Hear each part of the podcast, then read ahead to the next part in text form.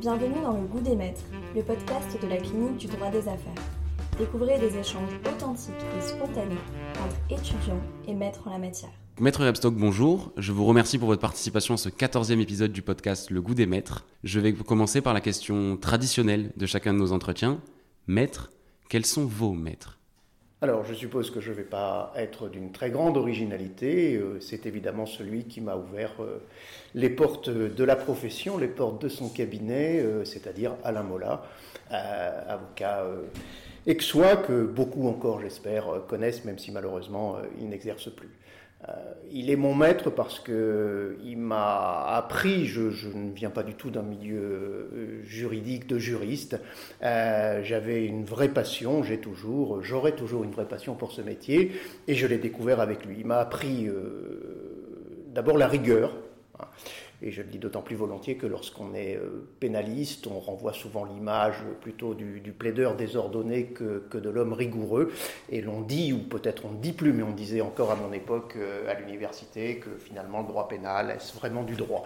Bien sûr que c'est du droit et c'est de la rigueur, donc il m'a appris la rigueur. Et puis euh, il m'a appris à côté de la rigueur une forme de sensibilité, ou en tout cas il m'a appris à, à l'exprimer, cette sensibilité. lorsque l'on plaide notamment, c'est aussi l'expression d'une d'une sensibilité, d'une humanité, d'un humanisme.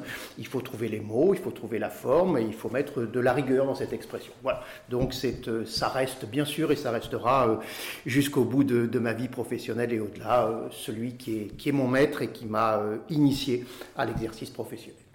Vous avez aujourd'hui plusieurs décennies d'années de bar. Vous avez l'occasion de voir la profession évoluer. À ce titre, faisons une petite rétrospection. Si aujourd'hui vous étiez étudiant en droit, pourquoi ne feriez-vous pas le métier d'avocat? Je n'envisage même pas de répondre à la question. Je, on ne peut pas, je ne peux pas imaginer ne pas faire le métier d'avocat. Voilà. Euh, alors j'entends que euh, euh, sans doute avec un peu plus de 30 ans de recul, on devrait parler des métiers d'avocat.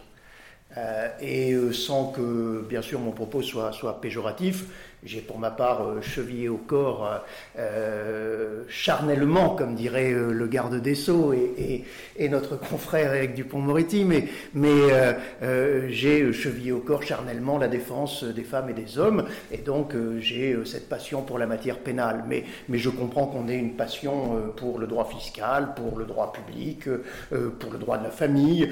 Cette variété de droits m'amène à dire il y a, il y a des métiers d'avocat, parce que nous ne l'exerçons pas de la même manière. Je ne peux pas imaginer un instant euh, trouver une réponse à votre question. Euh, et bien sûr que si on a une passion et une envie pour ce métier, on doit le faire et on réussira, bien sûr. Merci à vous. Durant ces plusieurs années de bar, vous avez participé à un grand nombre d'affaires. Au-delà de leur potentiel caractère médiatique ou non, quelle a été l'affaire qui vous a le plus marqué sur un plan humain?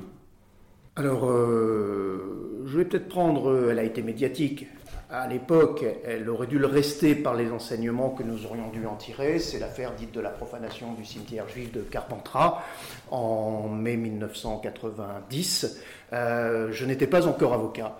Mais il se trouve que cette affaire, l'enquête a été euh, très longue et que euh, c'est euh, jeune avocat encore en, en, 1995 ou 96 que j'ai été désigné pour assurer la défense de l'un des, auteurs de cette profanation. Et, c'est intéressant, celui grâce auquel le procès a pu se tenir puisque c'est celui qui a révélé la réalité, la vérité de ce qui s'était passé et le nom de ceux qui avaient participé avec lui à, cette action.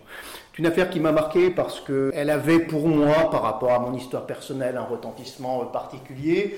Et au fond, je me, retrouvais euh, à plaider pour, euh, évidemment, celui qui était euh, montré du doigt sur quelque chose de stigmatisant, de l'antisémitisme, cet acte inqualifiable dans un cimetière, l'émotion que cela avait suscité. Et je devais gérer tout cela, une histoire personnelle des émotions, des convictions, à l'opposé de cet acte, je n'ai même pas besoin de le dire, bien sûr. Euh, et euh, j'ai compris ce que c'était qu'être avocat complètement, c'est-à-dire au fond se retrouver à, répondre à la question est-ce que ça je le défendrai? Euh, Est-ce qu'on peut tout défendre? Voilà. Alors, j'ai pas défendu un antisémite parce que par l'histoire aussi personnelle finalement de, ce jeune homme, j'ai découvert quelqu'un qui n'était pas à, la hauteur, je mets hauteur entre guillemets, euh, de son crime et je mets crime entre guillemets, ça n'était qu'un délit aussi, aussi marquant soit-il. Mais, mais ça m'a permis de répondre à beaucoup de questions comment je me situe personnellement, comment j'assume la défense que je dois euh, finalement euh, euh, développer par rapport, une fois encore, à mes convictions personnelles, à mon histoire personnelle, comment j'éclaire la personnalité de cet individu finalement assez, assez falot et pourtant mis en lumière de manière très crue, évidemment, par une affaire qui avait eu, pour plusieurs raisons, le retentissement que, que nous connaissons, que nous connaissions à l'époque. Voilà, ça c'est une affaire qui m'a effectivement beaucoup marqué. Au travers de ces nombreuses affaires, vous avez l'occasion évidemment de participer à un grand nombre d'audiences. Auriez-vous une anecdote d'audience à nous raconter? Oh, une, euh, plus qu'une, mais je vais peut-être en choisir une, euh, que je prends d'ailleurs toujours comme exemple à l'école des, avocats, euh, lorsque je parle de l'audience criminelle et lorsqu'on me demande euh, est-ce qu'il faut préparer celui que l'on défend, est-ce qu'on doit presque lui souffler les mots qu'il devra prononcer à l'issue du procès, puisque comme vous le savez, à l'issue du procès criminel, une fois que l'avocat a plaidé, le dernier mot est, à l'accusé. Je défendais un Portugais qui était accusé d'une quarantaine de, viols, de vols.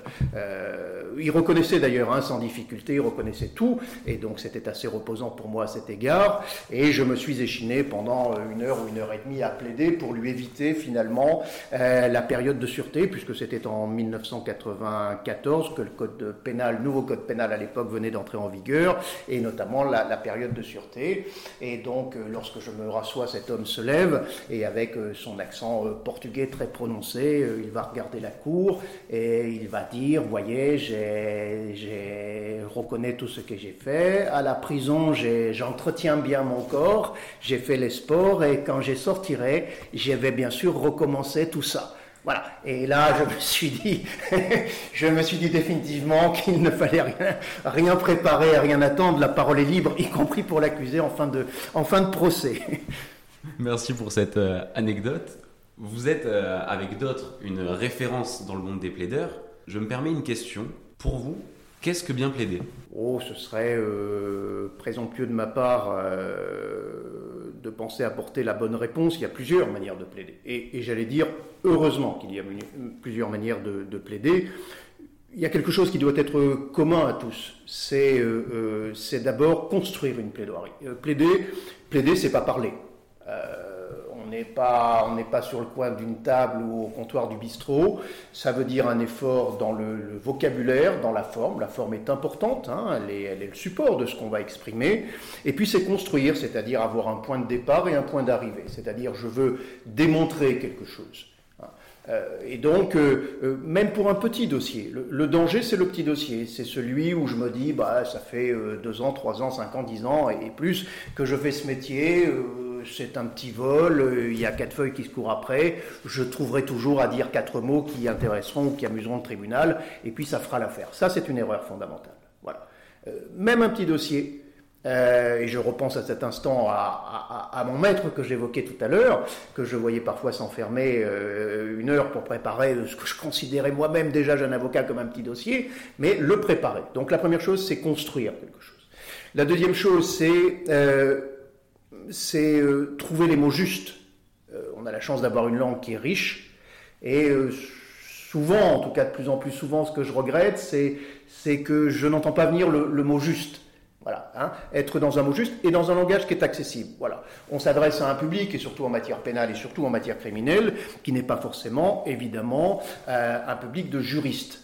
Et donc, il y a un effort de pédagogie. et le vocabulaire, les mots choisis doivent permettre d'exprimer peut-être simplement des, idées claires, des convictions claires. Voilà. Le but, c'est convaincre. Plaider, c'est convaincre. Et je dis souvent aux élèves avocats que j'ai la chance et, le plaisir de, former depuis des années maintenant, euh, finalement, tous les jours, on plaide. Qu'est-ce qu'on va voir ce soir au cinéma, euh, qu'est-ce que, qu'est-ce que, de quoi a-t-on envie pour dîner. Il euh, bah, faut convaincre euh, la personne avec laquelle on vit de ce que notre choix est le meilleur, on plaide. Donc vous voyez qu'on argumente et on essaie de trouver les mots pour convaincre, les gestes aussi, hein, plaider c'est aussi, c'est tout un corps qui plaide en réalité. Hein. c'est en cela que la plaidoirie est effectivement un exercice passionnant et complet. Donc comme on l'a vu au travers de votre réponse, le droit est intimement lié à l'oralité, depuis quelques années, certains le regrettent, d'autres non. Le droit est de plus en plus lié à l'écrit. En ce sens, je me permets une question. Auriez-vous un livre à recommander? Un livre que tout étudiant en droit devrait avoir lu? Alors je vais dire sûrement pas un livre de droit. Parce que finalement, dans la continuité de, mon propos euh, précédent, de la question précédente, euh, j'entends beaucoup de très bons techniciens du droit chez les jeunes confrères, euh, j'entends d'excellents juristes. La règle de droit est connue, elle est maîtrisée, elle est, comprise, elle est, bien utilisée. Mais il va peut-être parfois euh, manquer euh, ce petit plus, ce supplément d'âme. Voilà. Et c'est peut-être une timidité, euh, va ne pas utiliser euh, sa culture générale, euh, ce qu'on appelait la culture générale. Aujourd'hui, ça se perd un peu parce que peu à peu on supprime les épreuves de culture générale. Le juriste doit avoir une culture juridique, le médecin une culture médicale. non, je pense que la culture générale, cette espèce de savoir un peu universel, évidemment tout cela étant, devant rester raisonnable, mais, c'est ce supplément d'âme, voilà. Et le droit doit être porté par ce supplément d'âme. Donc absolument lire, bien sûr, et lire autre chose qu'un livre de droit. Cela, nous les lisons, bien sûr, par les études que nous faisons. Merci. Nous avons déjà beaucoup discuté. Comme pour chaque intervenance, si je vous laisse une tribune libre pour parler d'un sujet, juridique ou non, qui vous tient à cœur, quel serait votre message à destination d'étudiants en droit qui sont nos auditeurs? Je vais continuer, vous voyez, finalement, logiquement, euh, euh, dans la suite de la question et de mon propos précédent, euh, les mots. Voilà, je suis un homme fasciné par le pouvoir des mots. Euh, je pense que les mots ont une, force extraordinaire. On a la chance d'avoir une langue qui dit, euh, qui dit tout, euh, avec subtilité, avec finesse, avec élégance, avec violence. La violence est parfois, est parfois nécessaire. Et donc, je suis passionné par les mots. Donc, je, je, pourrais parler des heures, des mots. Et, c'est pour ça que je dis il faut lire, il faut lire, il faut écouter. c'est une musique, la langue. Hein, et d'ailleurs, on, le constate quand on écoute parfois de l'opéra ou d'autres musiques dans une langue que l'on ne comprend pas, on est sensible à une musicalité. Voilà. Et, c'est très bien de connaître la règle de droit, c'est très bien de connaître le droit, il faut, le transmettre, et c'est souvent le support musical des, mots euh, et ce, moyen de transmission euh, du message que l'on veut faire passer. Nous allons terminer avec euh, notre dernière question. Aujourd'hui, quels sont les confrères, ou plus largement les personnes, juristes ou non, qui vous inspirent?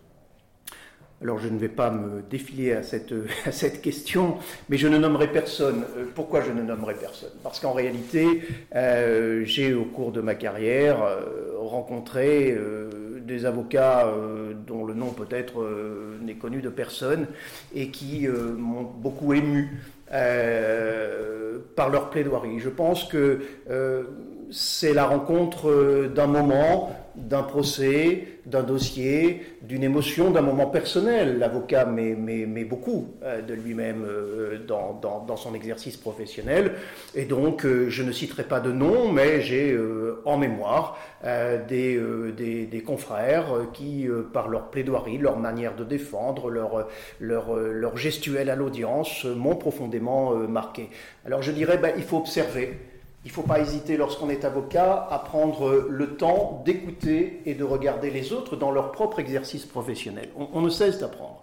Et euh, lorsque j'ai euh, la chance, ou lorsque je m'offre le temps euh, de rester à une audience où je n'ai plus de raison professionnelle d'être, ben, je le fais régulièrement parce que je m'enrichis, je m'instruis, à regarder, une fois encore, des avocats dont le nom ne dirait peut-être rien à ceux qui euh, nous écoutent, euh, mais en tout cas, euh, il faut vraiment être observateur et, recevoir constamment cet enseignement des autres. Merci maître pour toutes ces réponses. Je vous en prie, merci. C'était Le Goût des Maîtres, le podcast de la clinique du droit des affaires